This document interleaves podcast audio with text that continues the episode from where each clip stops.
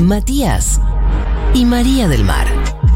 Una baldosa floja volviendo a casa. Después de la tormenta.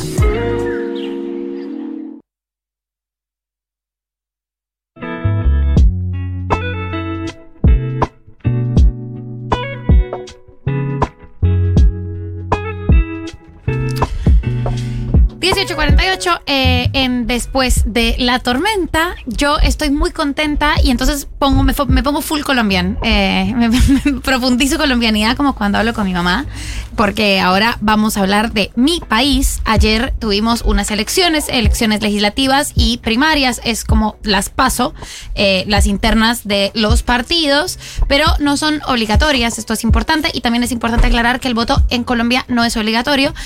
Y la verdad que los resultados son muy interesantes, son muy interesantes para analizar, son muy interesantes para pensar la coyuntura, no solo del país, sino también eh, de la región y de cómo se está moviendo políticamente la región. Y para eso tengo el gusto de presentar a Juliana Hernández de la Torre, feminista, directora ejecutiva de Artemisas y coordinadora de la campaña Paridad Ya. Juliana, ¿cómo estás? Hola María del Mar, ¿cómo estás? Gracias por invitarme a este espacio. No, me pongo muy contenta. Eh, escuché la participación de Artemisas en el podcast de Santiago Rivas, del, de que recomiendo también para entender un poquito eh, el panorama político, porque yo, como vivo hablando de, de Argentina, me pierdo un poco a veces en, en la situación colombiana. Te presento a Matías y Matías. Olis. Hola Juliana, un gusto. Hola Matías, ¿cómo vas? Van. Muy bien. Eh, ¿A María del Mar le, le notó que perdió ya un poco el tono? Sí. Ya está medio porteña, ¿no? colombiana. Es bogotana, Pasa. pero ya perdió un poquito. Eh, bueno, en principio, eh, que nos cuentes eh, en general qué se votó eh, para el público argentino que no está, la verdad, lamentablemente no estamos tan al tanto de otras cosas que pasan en América Latina, salvo los países más cercanos. Eh, ¿Por qué es importante esta elección y, y- y cuáles son los candidatos y cómo salió el resultado? Bueno, en Colombia ayer se eligieron los candidatos que van a ir a presidencia, es decir, tuvimos unas primarias, como estaba diciendo María del Mar, unas primarias donde estaban tres consultas de diferentes espectros políticos, de izquierda, de centro y de derecha. Ok. En el espectro de izquierda se estaban disputando el poder cuatro personas, no, ya estaban cinco personas. Gustavo Petro, que es uno de los líderes emergentes más importantes de América Latina, que viene de la Colombia Humana, ¿no? Que sacó una votación impresionante con 4 millones, casi 4 millones 500 mil votos. Francia Márquez, que es el fenómeno de estas elecciones, que es una mujer negra, ex trabajadora doméstica, lideresa social ambiental en contra de los proyectos de minería en Colombia, de uno de los departamentos más pobres de Colombia y saca una votación altísima con 700 mil votos, 783 mil votos. Una mujer indígena que se llama Arelis, que es de La Guajira, uno de los departamentos más pobres de Colombia, que saca 54 mil votos y un candidato cristiano y un candidato que había sido gobernador. De esa consulta que es de la izquierda, queda como candidato presidencial Gustavo Petro con el 80% de la votación. Después nos vamos a la coalición de centro. En la coalición de centro todos eran hombres. Fue una, una consulta muy cuestionada también porque solamente había hombres y además hombres blancos, clase media alta, la mayoría de ellos, muchos con trayectoria política y esa es como la gran sorpresa en Colombia y es que esa coalición de centro en un país donde todo el mundo habla de polarización como si fuera un problema, termina teniendo la menor cantidad de votos. De hecho, Sergio Fajardo, que es el que queda como candidato presidencial con el 33% de los votos, sacó 723 mil votos en comparación con Francia Márquez, que sacó 785 mil votos. Y de la derecha, que no sé si escucharon, pero acá tenemos un candidato con un escándalo tremendo, está siendo investigado por ser uno de los autores materiales eh, de una violación a una mujer que denunció compra de votos por parte de su familia política. Salió exiliada a Venezuela e igual tiene un montón de votos, sacó 706 mil votos, pero de esa coalición saca la, votación más importante Fico Gutiérrez, que es un candidato de derecha, y queda como el candidato presidencial. Eso fue lo primero que elegimos y ahí quedan tres candidatos. Gustavo Petro de izquierda, Sergio Fajardo de centro y Fico Gutiérrez de la derecha. Y por cantidad de votos, segunda- Petro es el que más votos Dime. sacó. En cantidad de votos, Petro es el que más votos sacó. Y lo superó. Fico sacó 2 millones 100 mil, Petro sacó 4 millones 400 mil votos. Ok. Es decir, que la consulta más votada fue la de izquierda, que son 6 millones de votos. Y eso es histórico en Colombia porque Colombia, eh, después del acuerdo de paz, quedó metida con el fantasma del castrochavismo, ¿no? Que nos íbamos a volver como Cuba o Venezuela. Y pues fue una narrativa que no logró interpelar a la gente en estas elecciones. Espectacular. Eh, es decir, que vos ves la posibilidad, estamos hablando con Juliana Hernández de la Torre, eh, que la izquierda pueda ganar en, en, Colombia, lo que sería una novedad, pero absolutamente Sí. eh, Sí. histórica para lo que es eh, Colombia, que siempre fue de los países de Sí. América del Sur el más relacionado con las derechas clásicas y con Estados Unidos. Así es. Mm, Tiene la posibilidad de ganar dependiendo de las alianzas que logre hacer, que van a ser alianzas muy difíciles porque ha sido muy cuestionado. Depende del Partido Liberal, que es la segunda fuerza política, es un partido pues tradicional. Colombia también tuvo dos partidos históricos que eran el Partido Conservador y los liberales. Tuvimos una guerra en la que se mataron entre ellos y el Partido Liberal sigue teniendo una fuerza política muy importante. Petro se ha venido acercando al líder político del Partido Liberal, que es César Gaviria. César Gaviria tiene un poder de negociación gigante en este momento, pero la promesa que había hecho Petro era que la segunda persona más votada en esa consulta iba a ser la vicepresidenta o el vicepresidente. En este caso es Francia Márquez. Si uno lo mira estratégicamente, a Petro le conviene y al pacto histórico le conviene y a la izquierda colombiana le conviene hacer alianzas seguramente con el Partido Liberal porque no hay otra forma en la que pueda llegar al poder. Si hay una segunda vuelta presidencial es muy difícil que llegue a la presidencia a pesar de que no es imposible. Entonces sí, estamos muy cercanos a seguramente tener un presidente de izquierda, un, par- un proyecto político colombiano de izquierda, No. pero también dependerá de las negociaciones que haga. Y lo van a criticar un montón porque seguramente Francia Márquez no será su vicepresidente. Claro, Juliana, sobre esto te quería preguntar. La, la emoción y la angustia eh, son totales. Estamos muy, estamos muy expectantes. Sí. Pero tú, ¿cómo ves el, el fenómeno Francia Márquez? Porque hay algo, yo pensaba hoy eh, Claro. que, que estuve leyendo mucho sobre, y no mucho igual, como recién estuve leyendo esta semana sobre el tema, y hay algo muy particular en un país eh, que, que ha sido tan elitista y también un país donde su clase política ha sido tan especialmente racista, eh, machista, eh, eso hay que decirlo. Este fenómeno, y que pensaba quizás, no sé qué te parezca, esta intuición de que hay algo de, de la, de la lógica de, Francia Márquez muy hecha de manera autónoma, lejos de las formas tradicionales de la política, que por algún motivo en nuestro país logró capitalizarse desde la izquierda y no desde la derecha, como viene pasando en el resto de América Latina, ¿no? Hay algo que es intuitivo y yo por eso te quería preguntar sobre quiénes votamos a Francia Márquez. Y yo tengo la sensación de que es, es la interpelación de un voto más joven. Eh, Sí. que en el resto de la región apeló por candidatos más jóvenes que fueron como hablando eh, en ese registro de personas más desencantadas por la política tradicional, que resultaron ser siempre de ultraderecha y que en este caso logró la izquierda con la figura de Francia capitalizar un poco ese, ese descontento. ¿Cómo la ves tú?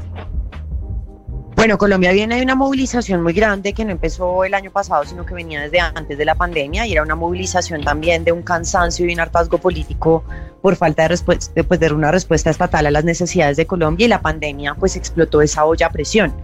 La movilización que salió el año pasado fue una movilización de como ellos mismos y ellas mismas se denominaban y era los nadie. Nosotros somos los nadie, nadie nos pone atención, no tenemos trabajo, no tenemos educación. Y Francia Márquez, y creo que también un proyecto político de izquierda, pues obviamente interpela mucho más a esas posiciones políticas que son las mayorías sociales excluidas.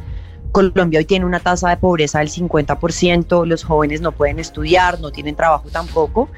Y Francia Márquez también es un voto, no de opinión, sino un voto de ese lugar político que ocupas en una sociedad que nunca te ha visto. A una mujer negra en Colombia la ven como la trabajadora doméstica, la ven como la mujer que pueden tratar mal porque es negra, porque es mujer. Y esas indignaciones que venían acumulándose terminan y resultan en esta votación que viene acompañada de una movilización masiva con una violación grandísima de derechos humanos el año pasado por parte de la policía. Lo segundo es que hay una Colombia muy pobre y yo creo que este sí es un voto y toca ver los resultados regionales cuando la registraduría lo saque. Pero Francia seguramente logró mover muchos votos en territorios a donde nunca había llegado un tipo de candidatura como ella. Y la política también está en un sentido de identificación. Ver a Francia Márquez es identificarse con la lucha histórica de las mujeres, con la lucha histórica de las comunidades afrodescendientes, con la mujer pobre, con la mujer que nadie ha escuchado. Y esa realmente, Francia es el cuadro de Colombia, ¿no? Francia no es el centro de esperanza, Francia no es, Colombia no es Fajardo, Colombia ni siquiera es Uribe, Colombia no es nada de eso. Colombia es un país pobre, es un país que además en su racialización ha empobrecido a estas personas. Y ese descontento de lo que ella llama las mayorías sociales excluidas es un voto por ella, ¿no? Un voto de necesitamos que alguien nos escuche, que alguien nos vea y que logremos salir de este ciclo de corrupción y de los mismos gobernando. Eso es lo que yo veo un poco que pasa con Francia Márquez y también que agrupa el voto de mujer. Las mujeres en Colombia no, hemos, no salimos a votar por muchas razones, obviamente por el tema del trabajo de cuidado no remunerado, pero también porque no logramos identificarnos con la política y eso todavía pasa. El abstencionismo igual fue altísimo. El voto en blanco fue una de las como de las votaciones más altas en Colombia. y es que como mujer. ¿De cuánto fue el, abstencionismo? Te pregunto, perdón que te interrumpa. El abstencionismo decreció un poquito, todavía no tengo clara con las mesas escrutadas, pero debe estar como en el 50%. Ah. O sea, seguimos todavía con un abstencionismo alto, a pesar de que la coalición del pacto histórico logró mover muchos votos. Te hago una pregunta. Ahora, esto con respecto al, panorama frente a las, a las presidenciales. Y ahora con el Congreso, eh, como quedó con, creo que fueron los 16 eh, escaños de, de el pacto histórico, ¿Cómo vemos y cómo, cómo se viene esa discusión legislativa, no? Creo que es la primera vez, o yo no sé si, si, si estoy soñando, o es la primera vez que Colombia tiene una conformación legislativa con un peso tan fuerte progresista y cómo se ven ahí todas, todos los fallos de la Corte que están esperando pacientes a ser convertidos en ley. Sí. Eh, yo creo que ese es el mejor. Creo que esa es de las grandes cosas que logramos ayer, porque además crecimos mucho en mujeres se había aprobado la ley de paridad, pero la, Corte Constitucional no se había pronunciado, entonces no, no era obligatoria todavía. En las últimas elecciones tuvimos 25 senadoras, hoy tenemos 31, que el Senado es como la Cámara Nacional. Y en la Cámara de Representantes, que son las departamentales, pasamos de 31 mujeres a 48 mujeres más una mujer indígena, es decir, tenemos en este momento 49 representantes dentro del Congreso de la República. Esto significa que el 30% de las dos cámaras está conformada por mujeres. Eso hay que celebrar, sin importar si llegaron mujeres cristianas, porque hay muchas mujeres cristianas que llegaron, pero ellas se van a dar cuenta estando dentro del Congreso que las van a tratar muy mal. Y eso ya lo hemos visto nosotros en nuestro, en nuestro trabajo como Congreso. Y es que cuando llegan al poder se dan cuenta que los feminismos les son útiles y las ayudan a defenderse de las violencias que sufren. Juliana, ¿qué tal? El otro Matías. Eh, te hago una última del plano geopolítico. ¿Cómo se vive en la política colombiana que se hayan retomado las charlas o las relaciones, por así decirlo, entre Venezuela y Estados Unidos? Para nosotros es muy importante. Tenemos un tema de migración muy complejo en Colombia y la xenofobia en Colombia está disparada. Somos países que además tenemos muchísima ciudadanía con doble nacionalidad y necesitamos también que haya un tratamiento con un enfoque de derechos humanos, con un enfoque feminista que ponga el cuidado de la vida de estas personas en el centro. Y mientras no se abran estas conversaciones en un país que en este momento tiene un presidente de derecha, un presidente muy cercano a Estados Unidos, pues hace imposible que exista una ley de migración humana, aunque Duque tiene una política migratoria bastante buena, de las pocas cosas buenas que hizo. Entonces creo que también es importante en aras de que la democracia latinoamericana prospere, que se abran conversaciones, que se comprenda lo que está pasando en Venezuela y que se aborde esto como un problema muy grave para toda la región. Estoy segura que Argentina, yo estuve en Argentina hace tres años, el tema de migración venezolana está salido de control y es porque no hay respuestas del gobierno venezolano a la situación. Entonces lo celebramos y como feministas exigimos que haya una política migratoria con un enfoque de cuidado. Me encanta. Es Juliana Hernández de la Torre con quien estamos conversando. Te quería hacer una consulta respecto de lo de la Corte que recién nombró María del Mar, porque ella nos vive contando que eh, todas las leyes más progresistas... Los derechos, los derechos progresistas. Los derechos y todas las conquistas eh, son más eh, del lado de la Corte Suprema que de la política tradicional y que incluso están más avanzados en un montón de temas que la mayoría de los países de América Latina. Contanos cómo es esa corte, quién la eligió, cómo es que, si es que tenés información al respecto, por qué eh, un país tan de derecha logró tener una corte suprema tan prestigiosa y tan a favor de las garantías constitucionales. Bueno, a la Corte Constitucional la elige el Congreso de la República. Extrañamente. es raro. Es confuso, Colombia es bien loco. Pero los magistrados de la Corte los elige el Congreso de la República por votación pero ha sido, digamos que el poder más, hasta ahora el poder más respetable en Colombia. En la Corte Constitucional en este momento hay más mujeres que hombres, pero como María del Mar ya les habrá contado, la mayoría de mujeres votaron negativo en contra del fallo de la, de la despenalización del aborto hasta la semana 24 y fueron los hombres los que apoyaron la despenalización. ¿Cómo pasa esto? Por la división de poderes y por las articulaciones, porque los magistrados también hacen política. O sea, nada en la vida eh, no pasa por la política, por las negociaciones que logran de mayoría, pero porque también han sido personas muy reconocidas en la academia, abogados y abogadas que han sido rectores de universidades, muy reconocidos también, eh, y porque siempre ha sido una instancia muy neutral en Colombia, que ojalá permanezca así, a pesar de que tiene también posiciones bastante fachas en algunos lugares, Sí, de alguna también. forma. Pero creo que ese lugar para, pues, para defender la democracia realmente en Colombia será el Congreso que viene y la Corte Constitucional también con los hombres están defendiendo los derechos de las mujeres, más que algunas mujeres. Juliana, ya para despedirnos por desgracia, pero eh, ¿qué nos recomiendas? ¿Qué medio nos recomiendas para seguir lo que está pasando eh, en Colombia a las personas que nos están escuchando? Que a veces, eh, como es difícil también, así como en Argentina, acceder a noticias que no sean tan tendenciosas. Bueno, a mí me encantan eh, Volcánicas, Manifiesta como medios feministas, son dos medios con un enfoque muy importante. 070 para mí es de los medios favoritos, Cuestión Pública, La Liga contra el Silencio, Vorágine, Rutas del Conflicto. Creo que son los medios para seguir lo que está pasando con un enfoque desde diferentes lugares, desde lo territorial, desde los feminismos, desde el periodismo independiente. Y creo que ahí encuentran pues de todo y tienen Juego de Tronos en cuestión pública, que hicieron una cosa muy parecida a Game of Thrones, pero con política. Volcánicas está haciendo un cubrimiento muy chévere con ciudadanías volcánicas para jóvenes, manifiesta como una visión feminista espectacular del periodismo, 070 de la universidad que tiene crónicas espectaculares, vorágine y rutas de conflicto con una mirada territorial. Y creo que esos son los medios para seguir en este momento. Perfecto, Juliana, muchísimas, muchísimas, muchísimas gracias eh, por la nota. Gracias a Muchísimo gusto. Eh, me pongo muy contenta. Vamos a seguir hablando contigo. Espero te- que te pueda seguir molestando porque nos quedan dos elecciones más y estamos Sí. muy ilusionadas y además yo voy a imponer en este programa, carajo, que se hable Me de mi país. Aparte traemos suerte, porque el año pasado hablamos un montón de Chile y terminó ganando Boric. Es verdad. O sea, fue, fue, Muy fue mérito nuestro. Todo nuestro. Por favor, todo hablen nuestro. de Colombia, hablen de Colombia para que Vamos a hablar de Colombia. Y si llega a ganar la izquierda en Colombia, se viene un giro en el continente terrible, porque la Sí. posibilidad de Lula eh, Sí. en la vuelta a, a Brasil, más eh, países que van a quedar muy atomizados. Uruguay, lamentablemente, si hay un giro hacia la, de- hacia la izquierda en Brasil, hay una, una elección histórica posible en Colombia también hacia la izquierda. Eh, Maduro llevándose bien con Estados Unidos, de Chile, volviendo a las raíces de lo que fue eh, Salvador Allende. Bueno, estamos hablando de un, un continente que me hace añorar los años de, de, de- de 2003, 2004, Néstor, eh, con Lula, con, con Evo Morales Sí. y demás. Sí, yo creo que es esperanzador lo que se viene y podemos hacer un bloque latinoamericano muy interesante que está pasando, ¿no? Por debajo de la mesa se está dando. A full, totalmente. Sí, los únicos que están dando la nota son los peruanos que están ahora, le van a hacer juicio político a to- eh, al, al muchacho Castillo.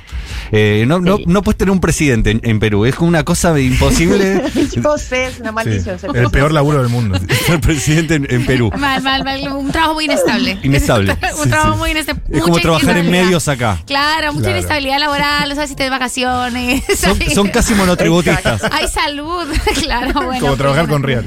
Bueno, muchísimas gracias. Hablamos con. Juliana Hernández de la Torre, feminista, directora ejecutiva de Artemisas y coordinadora de la campaña Paridad Chao. Vamos a volver a hablar con vos.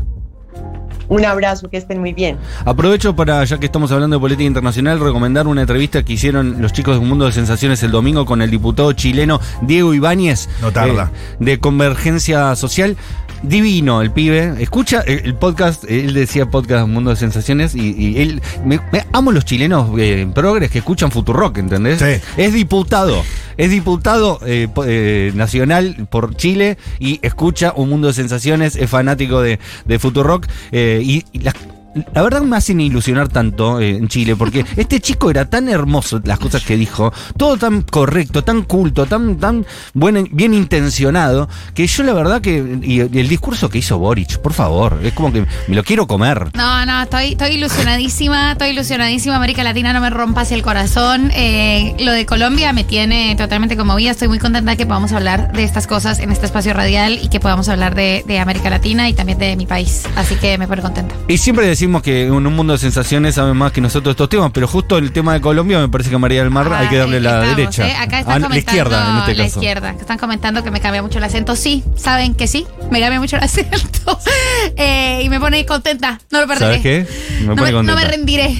Te contamos que arranca la gira Futurock 2022. En realidad continúa, no arranca. Y Futu arma las valijas porque, escuchen, eh, en la docta, se va a recorrer el país para volver a abrazarnos después de tanto tiempo. ¿Dónde es la segunda parada? Pues en Córdoba. Está bueno para que todos los kirchneristas que hay en Córdoba, que son un puñado, son un 10%, tengan un lugar para reconocerse, mirarse a los ojos, verse las caras y decir, somos un montón, a pesar que cuando vamos a elecciones somos tan pocos. Muchos oyentes en Córdoba, ¿eh? Y socios. Socios un socios. montón. Te digo, para lo que hay que escuchar allá. Este viernes a las 20 en el Cabildo Histórico, Futurock hace una contracumbre de cadena 3. Me gusta. El anti-G20, anti-cadena 3. El anticadena 3. El tren del alba. La contracumbre. La contracumbre de cadena 3. Están Julia, Juana Morín, Tomás Quintín Palma, habrá sorpresas, invitados y mucha música para brindar juntes. Socios de la comunidad Futurock se aseguran su lugar escribiéndonos al mail de siempre. ¿Todavía no te escribiste? No cuelgue porque no quedan muchos lugares. Nos vemos, amigues cordobeses.